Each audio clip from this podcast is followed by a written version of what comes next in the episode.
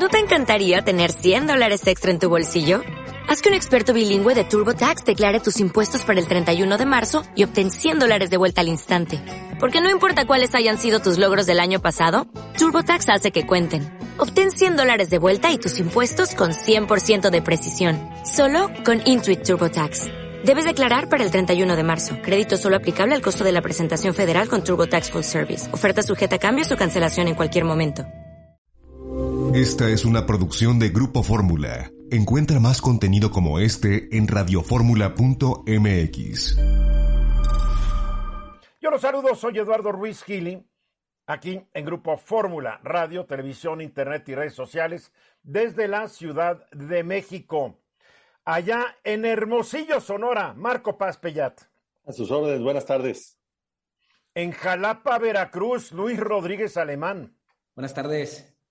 Y dentro de unos minutos estará conectándose con nosotros desde Monterrey, Nuevo León, Luis Miguel González. A ver, ¿qué programa de la radio y la televisión tiene un panel tan multiregional? A ver, dígame dónde. No, no lo hay. Puro chilango siempre. No, hay que variarle. Hay mucho talento en México, mucho talento. Bien, hay un viejo dicho inglés que quiero, quiero recordar porque va a ser como que el pie o la razón de, de, mi tema. El dicho inglés en, inglés, en, en, en la lengua de Shakespeare es ignorance is bliss, que lo puedes traducir a la ignorancia es felicidad. Esto se adaptó de un poema de un poeta hoy, hoy olvidado del siglo XVIII, que en uno de sus poemas escribió un verso que decía, donde la ignorancia es felicidad, es una locura ser sabio. Y el dicho se usa para escribir a alguien que por no saber que existen cosas mejores, acepta como normales y hasta buenas las que conoce. Lo anterior viene a cuento porque hace unos años una persona que entonces colaboraba conmigo y que nunca había salido del país, me dijo que no entendía por qué me quejaba tanto de que hubiera tantos baches en las calles y que las banquetas estuvieran en distintos grados de deterioro. Y me dijo, ni que las cosas fueran diferentes en otros países. Yo le dije que sí, que en muchos países los baches y las banquetas derruidas no son usuales. Me respondió que no me creía y así concluyó nuestra plática. Meses después se, se le presentó la oportunidad de ir a visitar a unos familiares suyos radicados en California. Lo animé que fuera a verlos y así decidió viajar por primera vez al extranjero. Pocos días después de regresar de California, le pregunté que qué le habían parecido los sitios que visitó. Muy bonito. Y me dice, y tiene usted razón, no todo es como aquí. Allá las banquetas no estaban llenas de hoyos, y las, las calles no estaban llenas de hoyos, y sobre las banquetas mi prima podía empujar sin problemas la carriola de su bebé.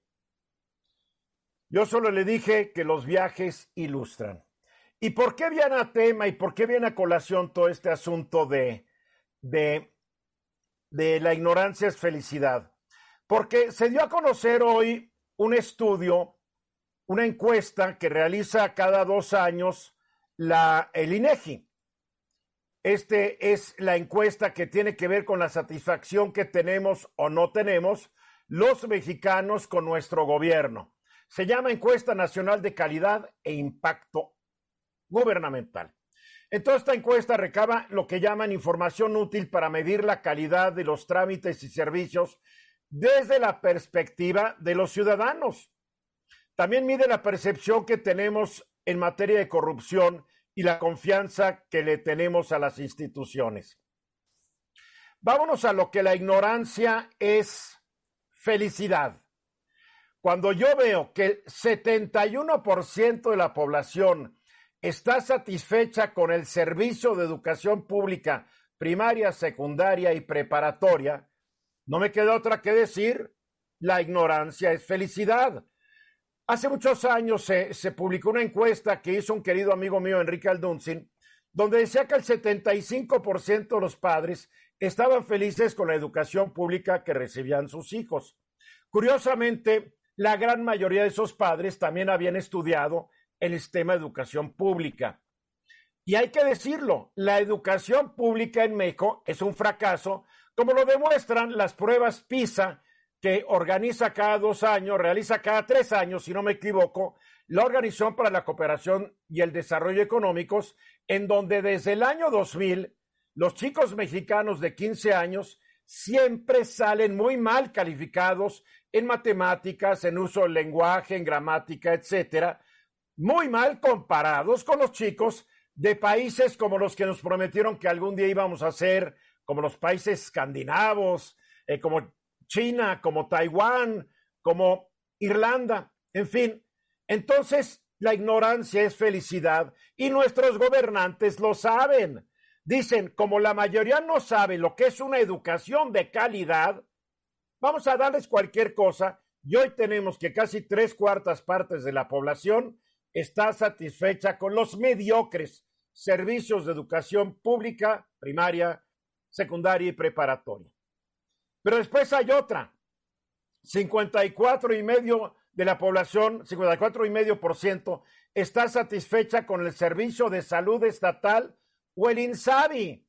Otra vez regresamos a que la ignorancia es felicidad, porque cualquiera de estos que constituyen el 54 y medio por ciento, mañana que estuviera, ya no me voy a ir a los países escandinavos, en un hospital gringo, que no es el mejor del mundo, saldría impresionado, francamente, de eso y decepcionado totalmente de esto. Y esto no es querer criticar por criticar los servicios educativos o de salud que México tiene. Están fallidos desde el origen de la República, de la primera, de la segunda y de la tercera República. Están fallidos. El país se pasó el siglo XIX y parte del XX dándose de balazos. Es un país que apenas empezó a desarrollarse, vamos a decirlo, en la década de los 50 del siglo pasado, pero con un pequeño problema que ha impedido su desarrollo, que es la inmensa corrupción, porque esta encuesta que da a conocer hoy el INEGI también dice que el 86% de la población considera frecuente los actos de corrupción en las instituciones del gobierno. Este, esto lo, tenemos una incidencia. Por cada 100 mil habitantes dicen que hubo casi 26 mil actos de corrupción. O sea que por ca, cada 100 eventos, cada 100 acuerdos con la autoridad, 26 son corruptas. Los estados donde menos corrupción va California, Querétaro, Tamaulipas, Hidalgo, Nayarit, Aguascalientes. Los más altos en corrupción, Estado de México, Durango, Quintana Roo y Baja California. Ahí están los datos. Yo no los estoy inventando, son datos que nos da el INEGI, son, son datos oficiales. A las instituciones más, eh, en quienes tiene más confianza la gente, obviamente los familiares, casi el, el, el 87% le tiene más confianza a los familiares que a ninguna otra cosa. Después a las escuelas públicas primarias, después a las universidades públicas, a los compañeros de trabajo, al ejército y marina tiene el 71% de la aprobación, los vecinos el 70%, y así nos podemos ir los organismos autónomos, entre ellos el INE, tiene la aprobación de casi el 68% de la población, el gobierno federal 54%, eh, los medios de comunicación 52%, los partidos políticos en el último lugar con el 28% de la aprobación, abajo de los policías municipales. Sí, Marco. Yo creo, Eduardo, que es cierto que nunca hemos tenido buenos servicios públicos en lo general, pero sí estamos sufriendo un deterioro adicional en los últimos años.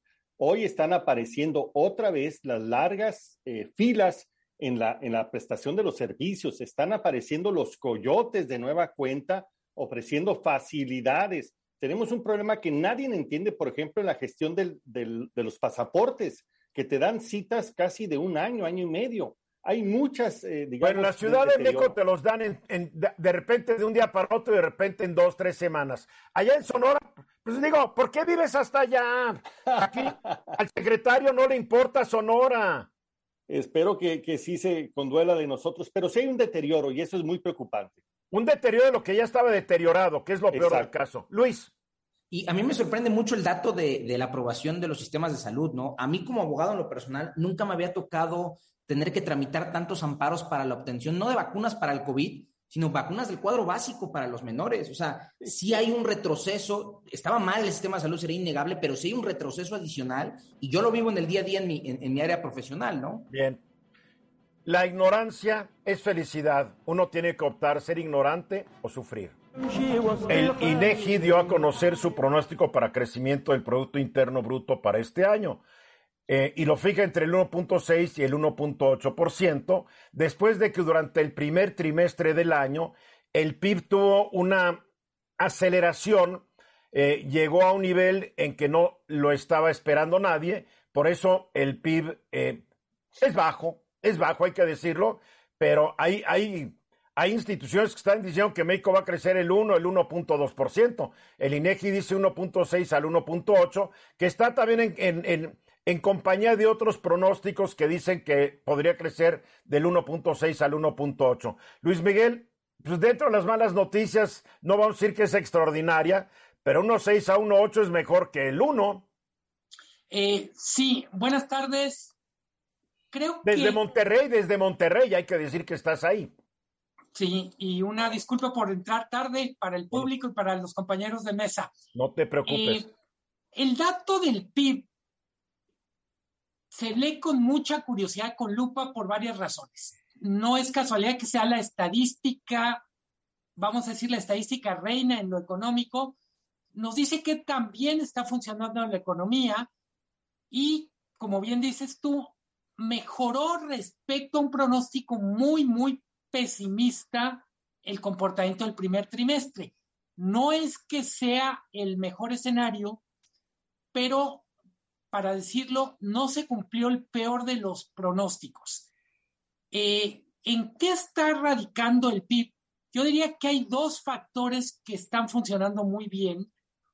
Uno es el sector externo. Exportaciones está funcionando, yo diría, como si no hubiera crisis en el mundo. Crecieron 16% todavía en abril. Lo que quiere decir es esta parte de la economía mexicana vinculada a Estados Unidos trae los motores a todo. Luego tenemos, por supuesto, otros indicadores que lo que nos están diciendo es la economía mexicana no cae, pero tampoco cae mucho. Me parece que es el caso del consumo. El consumo está teniendo un nivel que yo diría es sostenido, lleva prácticamente nueve meses creciendo, creciendo muy poquito, pero creciendo. Decías tú en el corte, bueno, vamos yendo con el PIB para tener buenas noticias. Yo diría, la buena noticia es que el PIB no, no cayó. Eh, como en este año las buenas noticias casi siempre vienen solas o están sopiloteadas por malas noticias, yo diría, hay que recordar el pronóstico de 1.6, 1.8 que hace el INEGI contrasta nada menos que con el que Hacienda hacía en octubre del año pasado de 4. La economía va a crecer menos, pues porque el mundo está creciendo menos, porque el entorno es muy complicado.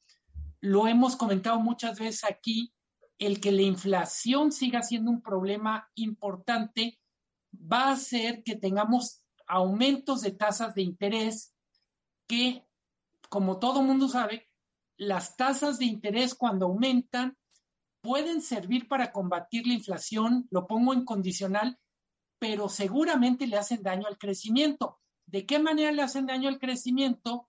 Pienso en la gente que nos está viendo o escuchando, pues si la tasa de interés más alta, se la van a pensar, por ejemplo, para comprar un bien de consumo duradero, un coche, un refrigerador, una televisión.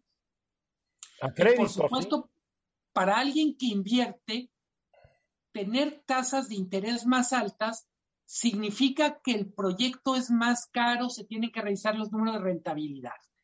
Eh, me gusta de las cifras del primer trimestre, me parece que es una muy buena noticia, es así, sin asteriscos, inversión extranjera directa. Eh, se dice, bueno, es prácticamente el mejor número de inversión extranjera directa que hemos tenido para un trimestre, casi 20 mil millones.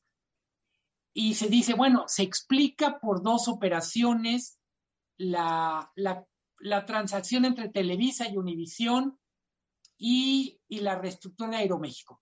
A ver, pero, a ver, pero la, la, lo de Televisa y Univisión, a fin de cuentas, no es un capital nuevo, realmente es un intercambio de acciones. Es como cuando se vendió Banamex a Citibank hace muchos años y pues se, tomaba como que había sido una gran inversión. Realmente fue un cambio de, de, dueños de las acciones, ¿no? no es dinero fresco que entra en el sentido que no lo vamos a ver como se ven las remesas. Correcto. Pero ahí está. Y si quitáramos Aeroméxico y Televisa Univisión, de todos modos la inversión extranjera está creciendo. Eh, lo comentaba con, con Oscar Mario aquí en Radio Fórmula en la mañana. Le decía, bueno, algo estamos haciendo bien.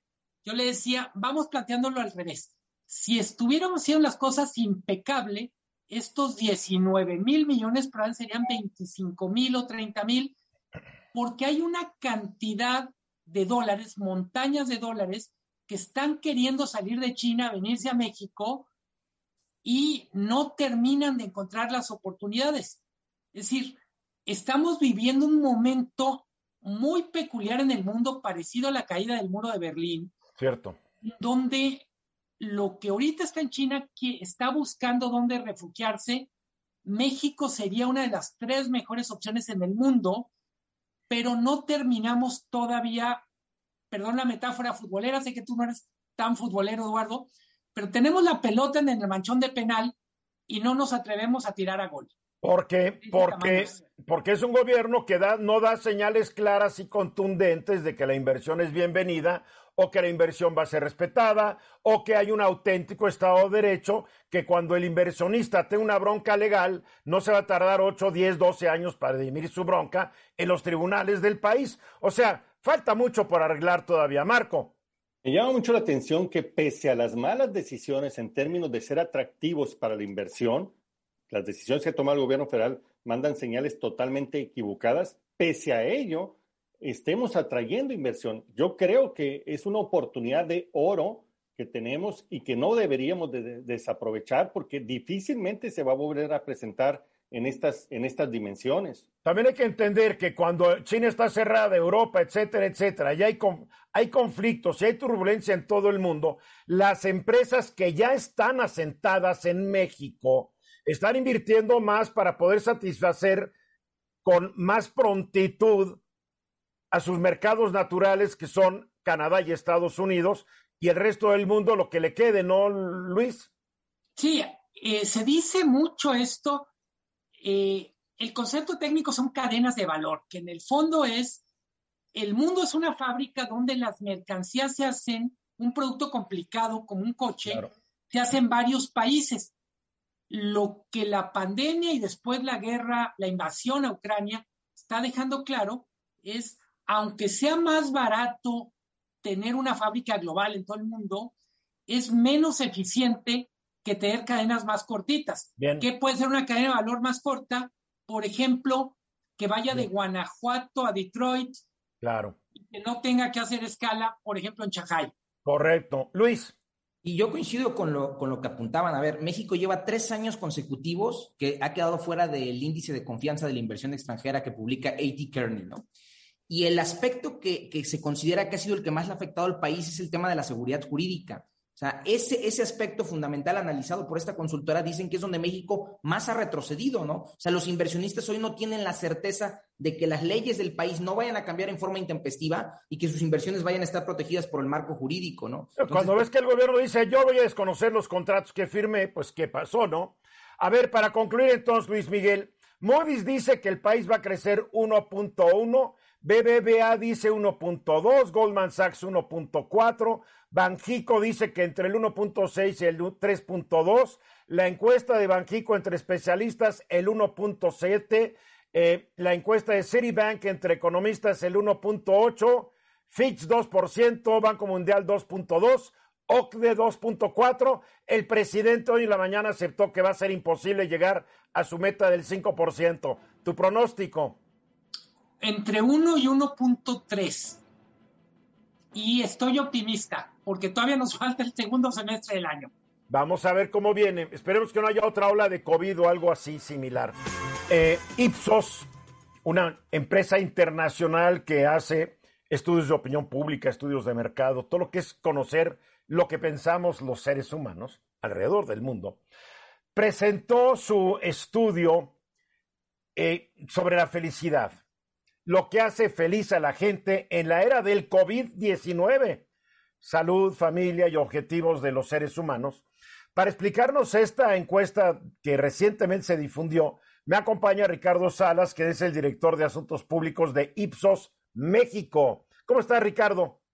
Muy bien, muy bien. Muchas gracias, Eduardo. Encantado de estar contigo y con tu auditorio el día de hoy. Este, y pues también con mucho gusto para platicar sobre esta encuesta sobre felicidad que llevamos haciendo desde hace más de, más de 10 años. Eh, no todos los años se ha levantado, pero sí prácticamente desde el 18, bueno, desde el 17 todos los años se ha levantado y pues con resultados bastante interesantes respecto a este tema de la felicidad. A ver, una primera pregunta que yo te haría. Para efectos de la encuesta, a la gente se le pregunta si es feliz, pero se le define lo que es felicidad o no más cada quien dice que es feliz de acuerdo como entienda el concepto felicidad y por ahí se van. Porque obviamente estamos hablando de un término pues que puede ser muy subjetivo en su, en su apreciación. Sí, totalmente. Bueno, en este caso nosotros preguntamos por felicidad en general, lo que cada persona entiende como tal y, como la definas, ¿no? Ahora, lo, curioso es que independientemente de en dónde estés, y aquí tenemos 30 países en la muestra, la verdad es que encontramos muchas coincidencias entre las cosas que la gente dice que le dan felicidad y las que no. Y bueno, aquí también aclaro, no es que preguntemos qué te da felicidad y qué no, si no te preguntamos, bueno, de todo un listado de cosas, cuáles de estas te dan felicidad y son las que pues, son más mencionadas por la gente. A ver, ese listado, ¿qué es lo que incluye? Eh, te incluye todo lo que tiene que ver desde bienestar, entendido como físico, emocional, vienen temas financieros, vienen temas de carrera, vienen hasta temas filosóficos como este, mi vida tiene sentido y hasta las redes sociales. Entonces, eh, yo te diría que eh, no me sorprendieron los resultados. De hecho, a raíz de la pandemia agregamos un nuevo reactivo que tiene que ver con la salud emocional. Creo que siempre estábamos muy concentrados en la salud física, pero pues a raíz de la pandemia como que empezó más a, prestarse atención a este tema.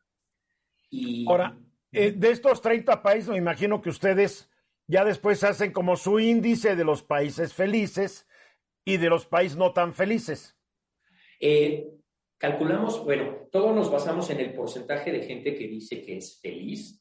Eh, para nuestra encuesta realizada, bueno, que ahora estamos presentando los resultados, dos de cada tres personas, promedio global, dice que es feliz, ya sea muy feliz o algo feliz. lo que llama la atención es que nosotros estamos acostumbrados a decir que Latinoamérica en general tendemos a ser pues muy, este, muy felices, que pasamos contentos la mayor parte del tiempo, etcétera, pero en términos declarados, eh, somos la peor región. ¿Por qué? ¿Por qué? No puede ser. Yo estoy viendo que México no sale tan mal calificado. Bueno, sale mucho más abajo que los países de Europa y, un bolón de países. Pero dentro del contexto latinoamericano, en México estamos re felices comparados con Colombia, Perú, eh, Brasil, Argentina y Chile. Sí, de hecho, Argentina de 30 países es el 29, ¿no? Este, eh, Chile es el 27, Colombia el 26, Perú el 25. Entonces, como dices, México, que está a media tabla, es la estrella de, de la región. A ver, nomás para, para que la gente entienda por qué lo decimos. En México, 65% de la gente dice sentirse muy feliz o feliz. Mientras que en Argentina, que ya sabes, el tango y la nostalgia y los y, chillan y 20 años no es nada, apenas el 48%. O sea, ni la mitad de los argentinos están felices, caray. Bueno, con una inflación de más del 50%, es casi un milagro que 48% estén felices. ¿eh? De hecho, en Argentina pasa un fenómeno muy interesante. El nivel de felicidad entre 2019 y 2020, es decir, pre y ya en pandemia, no cayó. De hecho, este, pasa de 34% a 43%. ¿Y miden ustedes las razones de por qué se aumentó? No, o sea, no podemos, no, no podemos saber por qué aumentó, pero sí lo que hemos visto es que en la mayoría de las investigaciones que nosotros hacemos regionales, Argentina tuvo una caída muy pronunciada cuando empezó su crisis económica más reciente y eso lo llevó a niveles muy bajos, de forma que cuando pegó el COVID, incluso no cayeron tanto como otros países o incluso se mantuvieron. O sea, suena feo, pero cuando estás ya muy abajo, sí hay un punto a partir del cual parece ya que no puedes. Claro. A ver, México está en un 65% de gente que declara sentir cierto grado de felicidad. ¿Cómo estuvo en, el, el último estudio? Mira, de hecho te puedo platicar un poquito más hacia atrás. A, principios de la década pasada navegábamos entre 78 y 80%, que es un número muy bueno. Globalmente el promedio era 77, estábamos ligeramente arriba, pero era un muy buen desempeño. Ya en febrero de 2018 estábamos en 67, junio de 2019 bajamos un poco a 59, en pandemia, agosto del 20, nos fuimos hasta 46% y ahora rebotamos y estamos en 65%. Cabe aclarar que fuimos de los países que más cayeron durante la pandemia. una pregunta, yo veo los resultados. En China es un gobierno represor, los encierran cuando hay COVID, no pueden salir ni para comprar eh, papel de baño. En Rusia hay una represión total, eh, Rusia está peor que México con 56%, pero China está, China es de los países que más felicidad dicen 83%. ¿Qué tan confiable es este dato o qué tanto? Yo le voy a decir que estoy feliz porque no sé si después te va con el chisme al Politburo y me mandan a quién sabe a dónde.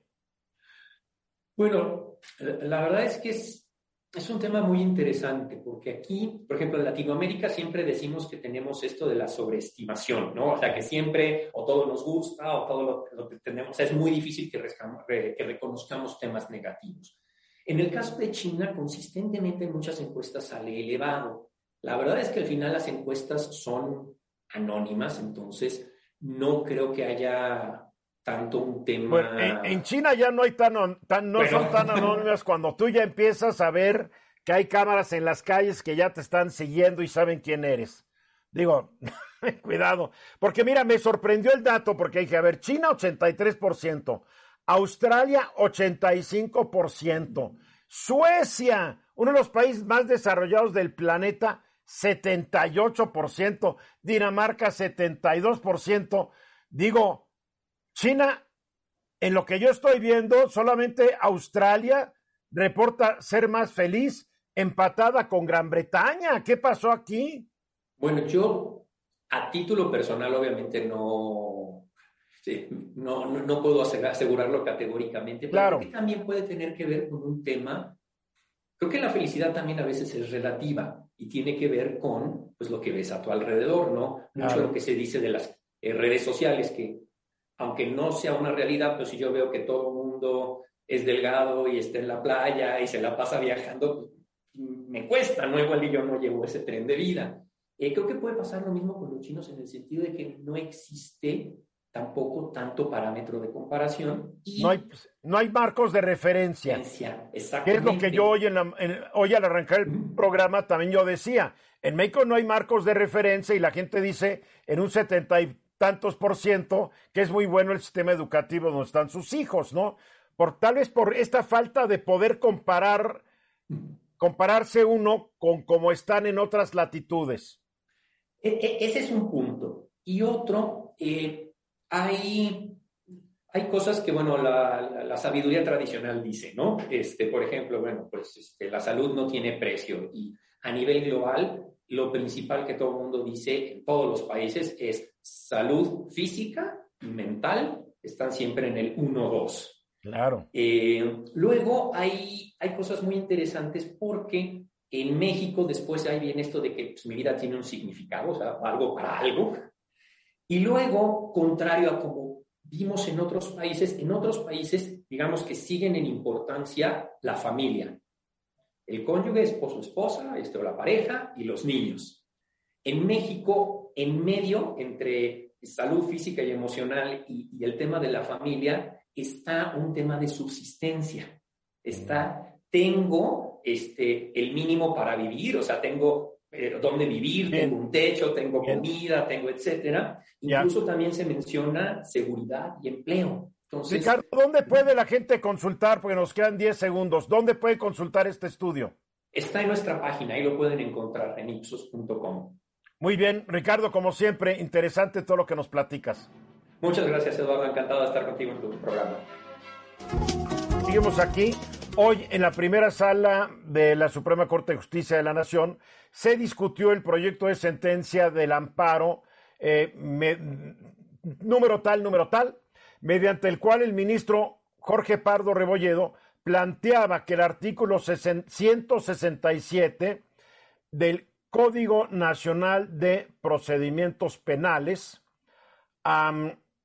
reformado en 2021, pues que había que cambiarlo, si no me equivoco, Luis Rodríguez Alemán otra vez, porque creo que este es, este es el asunto de que se ampliaron los delitos que te mandan a prisión preventiva oficiosa, aunque seas más inocente que San Martín de Porres.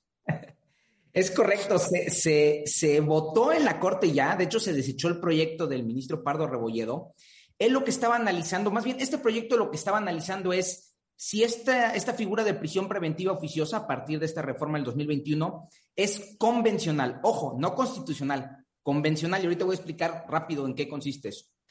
Eh, los tratados internacionales de los que México forma parte, que ha suscrito y ha ratificado, y la jurisprudencia de la Corte Interamericana de Derechos Humanos, ha señalado que la figura de la prisión preventiva oficiosa, como es una de las restricciones más severas que puede sufrir la persona, o sea, se está privando de su libertad, tiene que reunir ciertos requisitos, ¿no? Entre esos requisitos son que sea proporcional, que, se, que, que sea necesaria, eh, pero hay dos requisitos que dice que no puede estar predeterminada por el tipo de delito y no puede estar predeterminada por la gravedad del delito.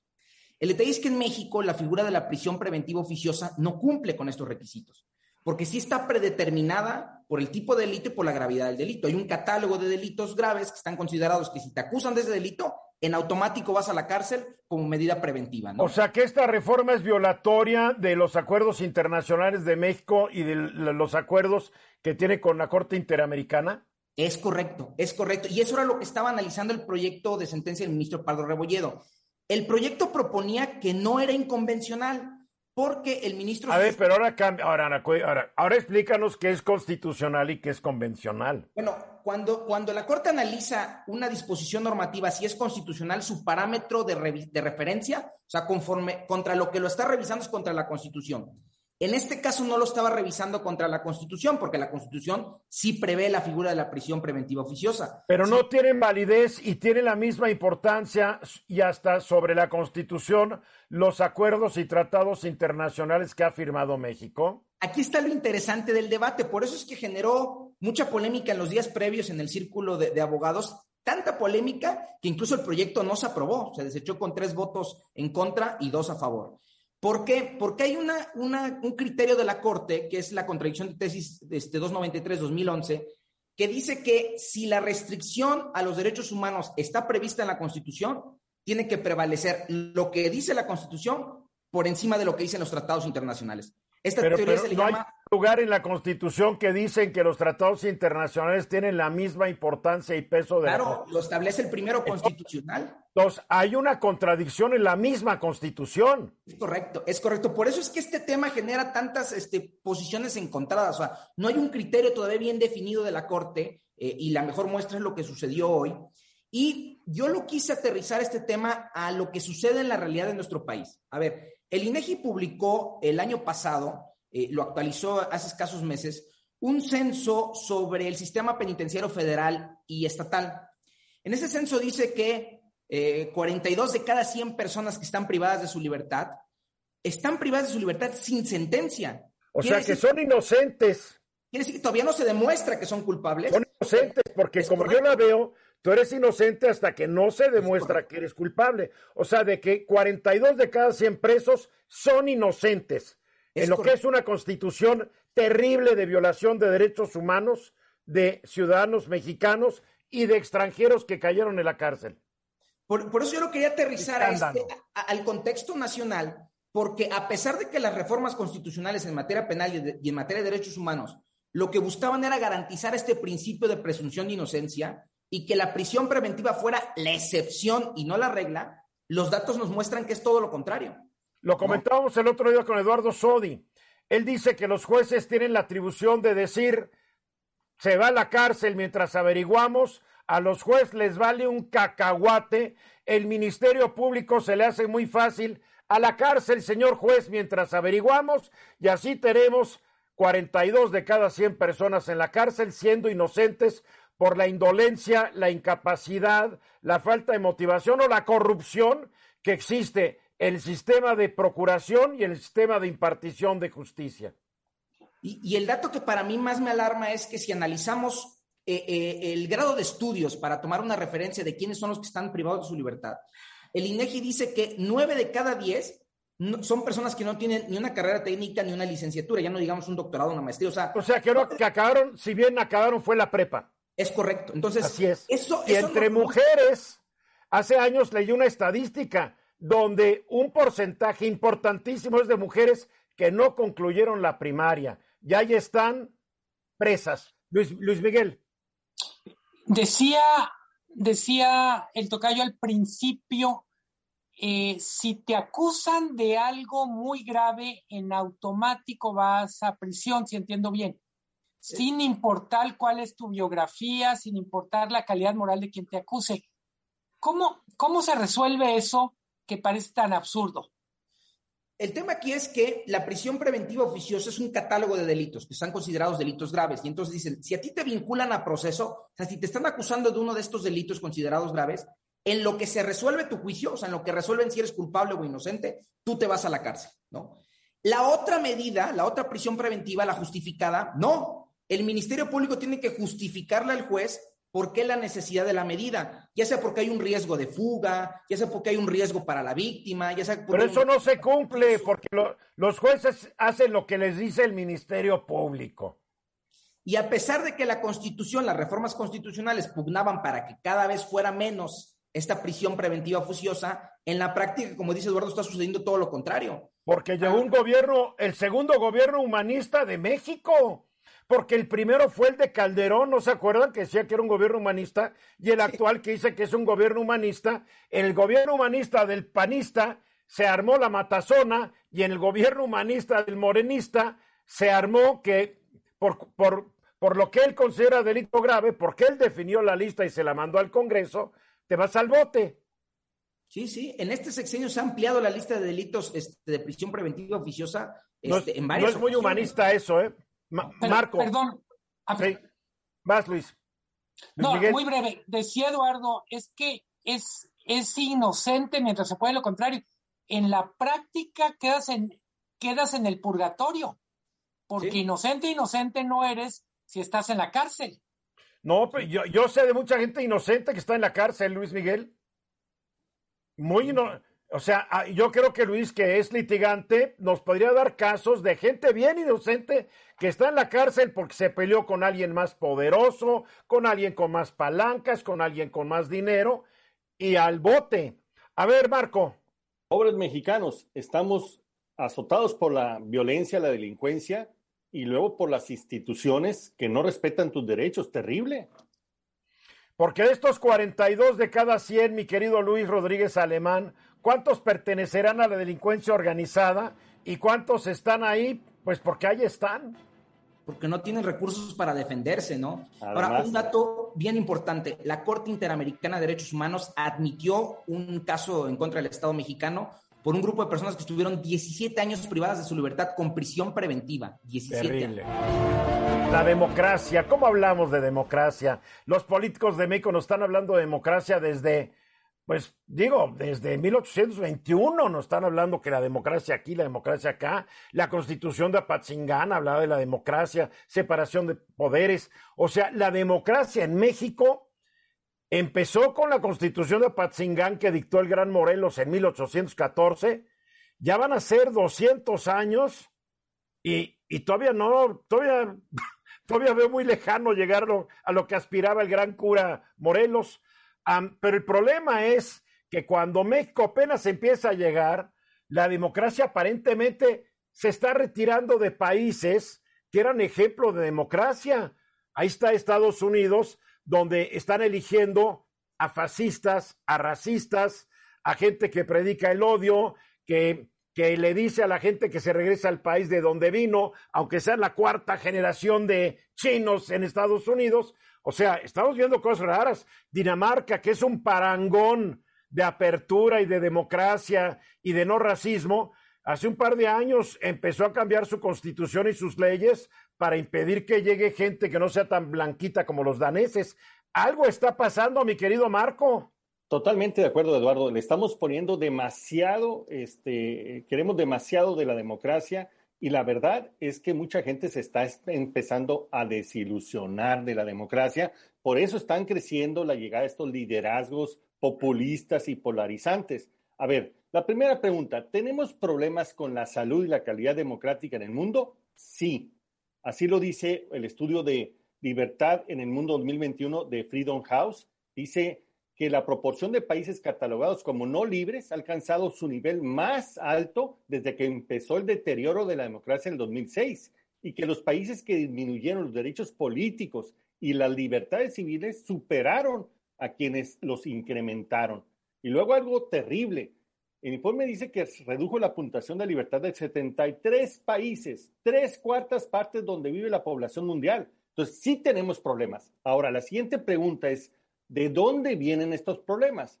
Primero, hay una desilusión por el estancamiento de los niveles de vida de los ciudadanos de las clases medias y trabajadoras. Habíamos tenido prosperidad y crecimiento y de pronto se detuvo. Y la otra es las redes sociales, la tecnología, el uso del Internet y las redes que nos están llevando a polarizarnos entre nosotros e irnos a los extremos.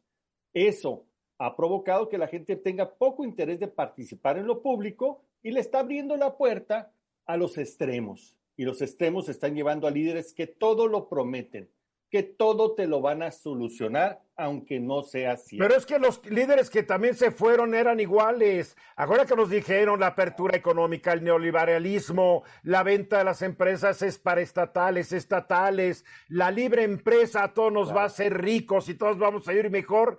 Y entró un ingrediente, y lo dijo muy bien el presidente López Obrador hace un par de días. Y por fin, y me dio mucho gusto que lo aceptara, que el neoliberalismo no es malo que es una, una aceptación inaudita del presidente, pero dijo, la echa a perder la corrupción. Y en la mayoría de los países, el esquema liberal de la economía, llamado neoliberal, vino acompañada por una dosis altísima de corrupción, en donde se crearon oligarquías, millonarios, billonarios, al amparo del poder político y público. La, verdad, por eso la, corrupción fue el elemento corrosivo de la democracia, por eso no logró los resultados. Y este otro efecto que tú dices, Eduardo, es muy importante. El, quienes obtuvieron el poder y la influencia marginaron a todos, se quedaron con él y gobernaron solamente para su beneficio. Y, para sus cuates. Para sus cuates. Todavía más desigualdad. Ahora, hay quienes dicen que no estamos tan mal. Lo que pasa es que la democracia se está reacomodando.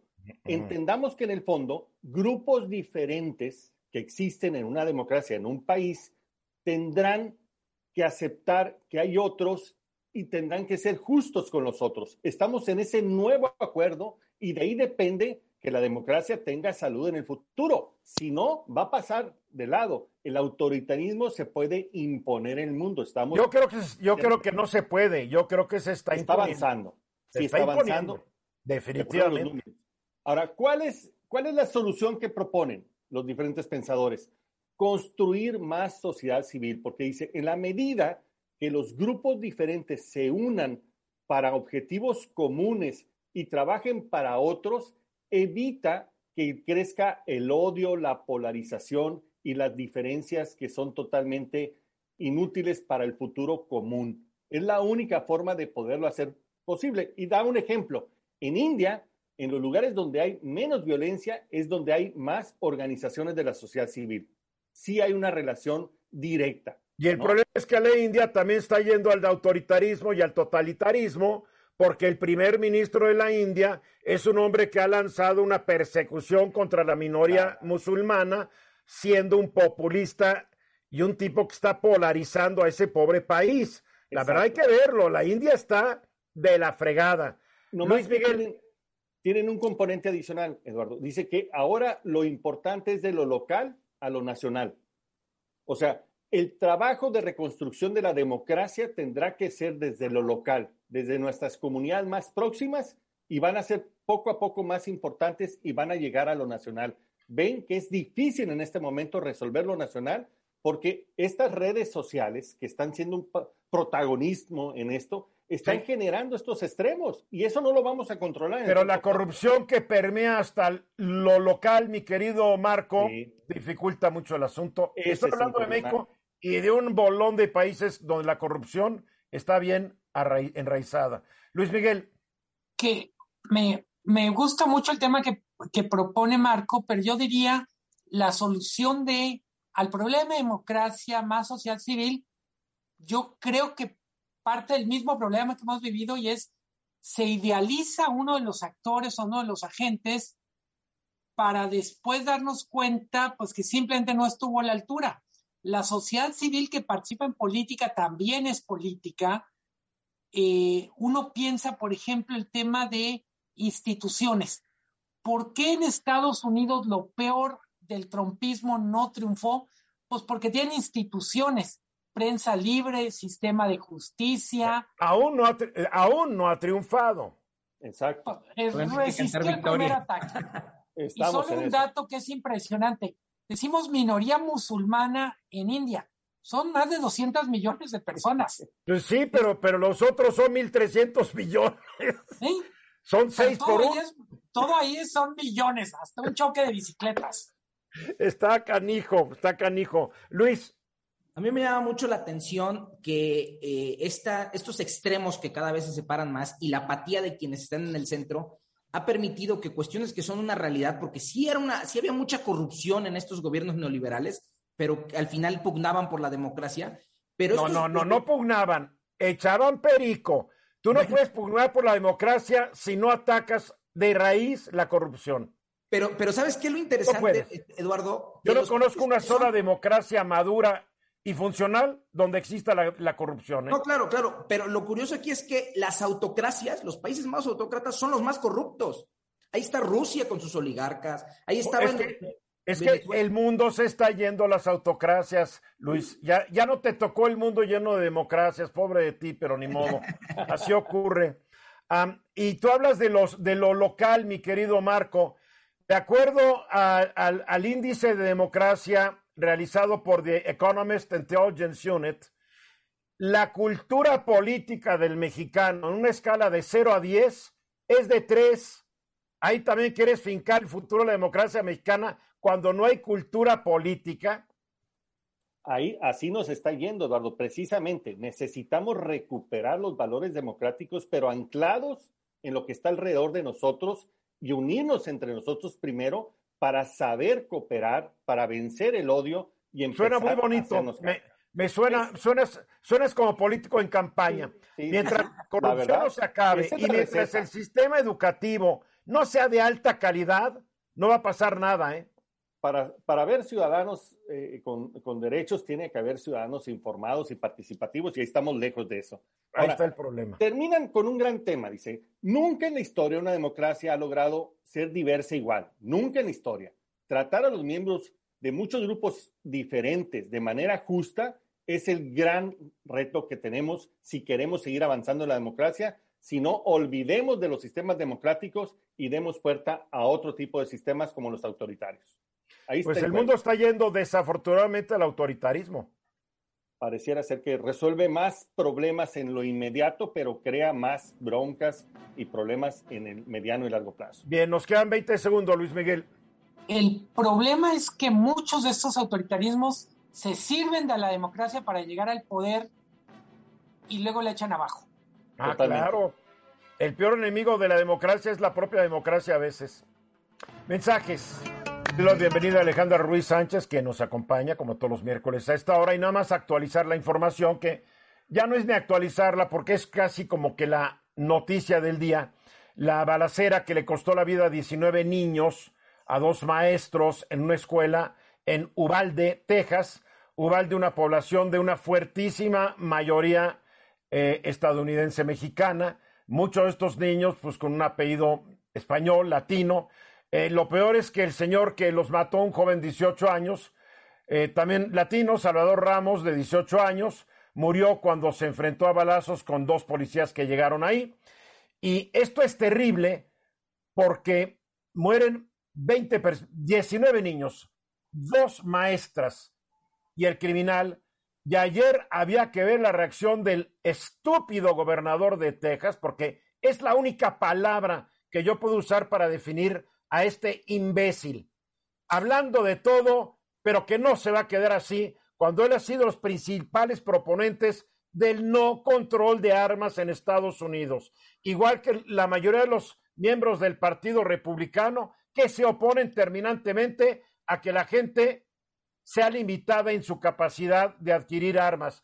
En Estados Unidos tú puedes adquirir un, un tanque si está a la venta y puedes argumentar que está siendo uso de los derechos que te da la segunda enmienda constitucional de Estados Unidos, que dice que la constitución le da el derecho a cualquier ciudadano a portar armas. Entonces, un arma es lo que sea. Entonces, hoy estamos hablando de esto. Hace 10 años fueron más niños en una escuela en Connecticut.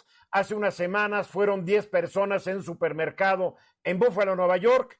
Y esto es una locura no estoy diciendo que México esté bien, porque tenemos 11 asesinados en Celaya, tres abogados en México, y este mes vamos tal vez a superar los 100 muertos eh, en un mes, y ya van como varias, varios meses de más de 100 muertos en lo que va del año. Entonces, pero si hay que repelar por lo menos el derecho de queja, no nos lo pueden quitar, Alejandra.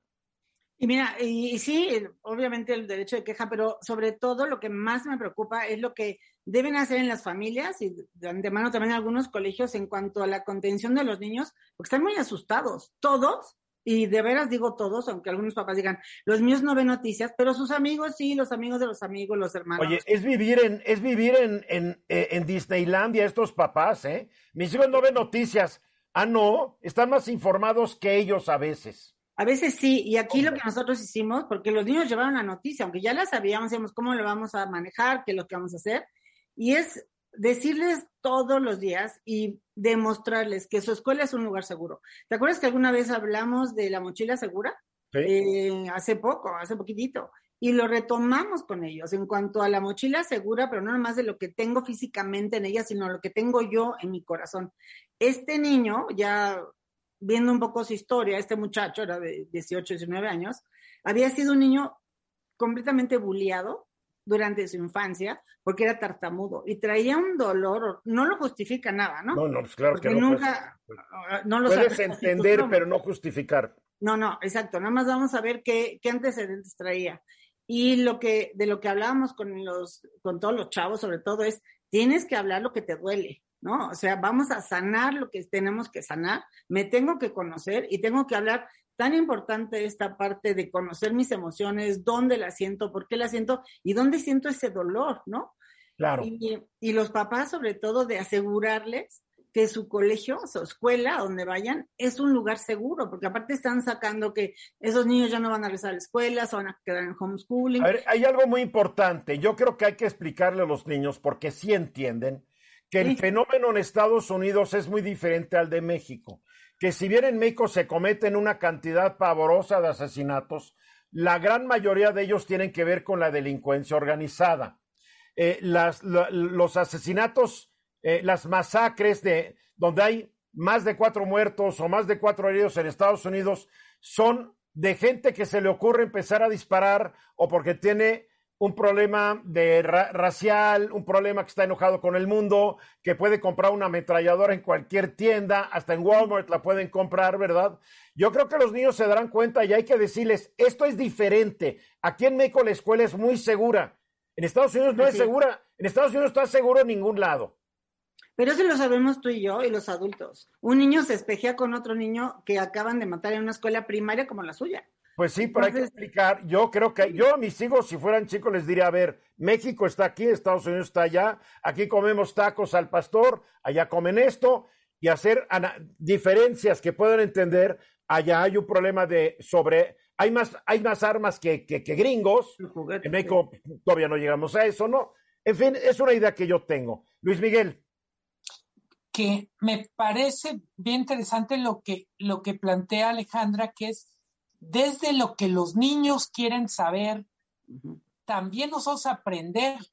Me llama la atención en Estados Unidos.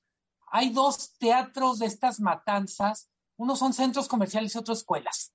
Mayoritariamente las matanzas ocurren en estos dos espacios. Pero también hay un loco que se sube a un hotel en Las Vegas y empieza a disparar a la gente que va en la banqueta. Y lo que ah, tengo la impresión es estamos en un territorio desconocido. No es normal ni para Estados Unidos. Creo que es una buena oportunidad para entender literalmente todo lo que no conocemos, decía Alejandra, no solo que lleva la mochila el niño, lo que lleva dentro un niño. O sea, creo que creo que reconocer nuestra ignorancia y trabajar sobre ella. No es la ignorancia de los niños, también la ignorancia de los adultos puestos en evidencia en el diálogo con los niños. También, Marco. Totalmente de acuerdo. Creo que hay muy pocos estudios que buscan explorar cómo se siente los niños, qué tan seguros, qué medidas necesitarían, cómo podrían mejorar. Y esto está impactando la salud de los, mental de los niños, está impactando seriamente en su capacidad para adquirir conocimientos, para relacionarse. Y esto va también a pegar en, en las propias familias me parece que es un tema que tenemos inexplorado, ¿no? Yo no sé qué tan inexplorado en México, tal vez, pero yo creo que en Estados Unidos hay mucha literatura al respecto, Marco. Luis. Y siempre se te va a escapar algún alumno que no le puedas dar la atención, ¿no? Pero lo que yo creo que el tema común tanto de la violencia en México como en Estados Unidos es la accesibilidad de las armas. Y en ese contexto me parece muy inteligente y muy valiente la demanda que el Estado mexicano formuló en una corte americana eh, contra las armadoras, contra, las, contra los fabricantes de armas, ¿no? Que Muy interesante, valiente e inútil, porque tú sabes que no van a llegar a ningún lado con esta demanda, que es más que nada una acción de relaciones públicas.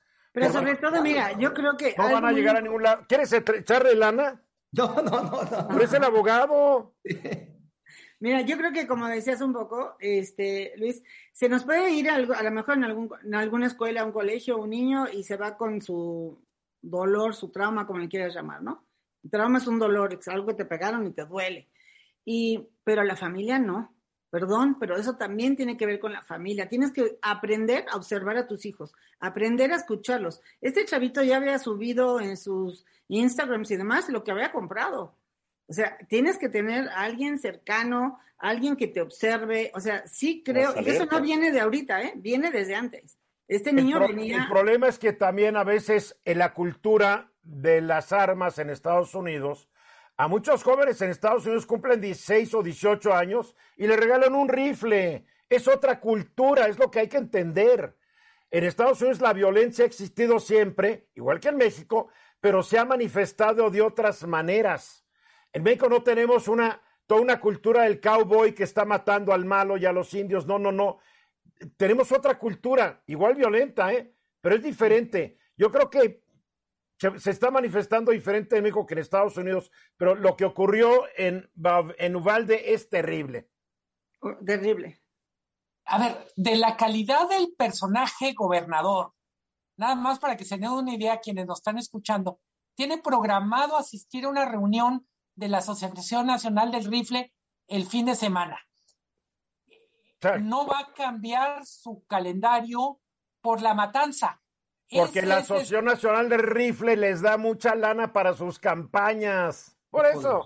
Mira, yo lo, yo, yo lo quisiera aterrizar a México, nuestros niños y lo que viven y lo que sienten. No, Estados Unidos sí tiene un problema mayor, sí creo las armas las venden como chicles. Pero aquí también hay papás que tienen armas. También hemos tenido situaciones con niños que llevan la pistola a la escuela y hemos tenido también desgracias, ¿no? Entonces, sí creo que es hoy con esta noticia es hablar con tus hijos, asegurar que, que el colegio donde yo te estoy mandando, la escuela donde estoy mandando, sé que es de mucha seguridad. Por eso te revisan mochilas y más. Hablar, hablar y hablar con los niños. Hablar, y hablar y, hablar. Muy bien, Alejandra, ya nos vamos. Alejandra Ruiz, Marco Paz Payat, Luis Rodríguez Alemán, Luis Miguel González, gracias. Buen feliz y retorno a México de Monterrey, mi querido Luis Miguel. Yo soy gracias a todos. Buenas tardes. Mañana 3.30 de la tarde estoy de regreso. Esta fue una producción de Grupo Fórmula. Encuentra más contenido como este en radioformula.mx. ¿No se merece tu familia lo mejor? Entonces, ¿por qué no los mejores huevos? Ahora, Egglands Best están disponibles en deliciosas opciones. Huevos clásicos, de gallina libre de jaula y orgánicos de Egglands, que ofrecen un sabor más delicioso y fresco de granja, que le encantará a tu familia. En comparación con los huevos ordinarios, Egglands Best contiene la mejor nutrición como 6 veces más vitamina D, 10 veces más vitamina E y el doble de omega 3 y B12. Solo Egglands Best. Mejor sabor, mejor nutrición, mejores huevos. Visita egglandsbest.com para más información.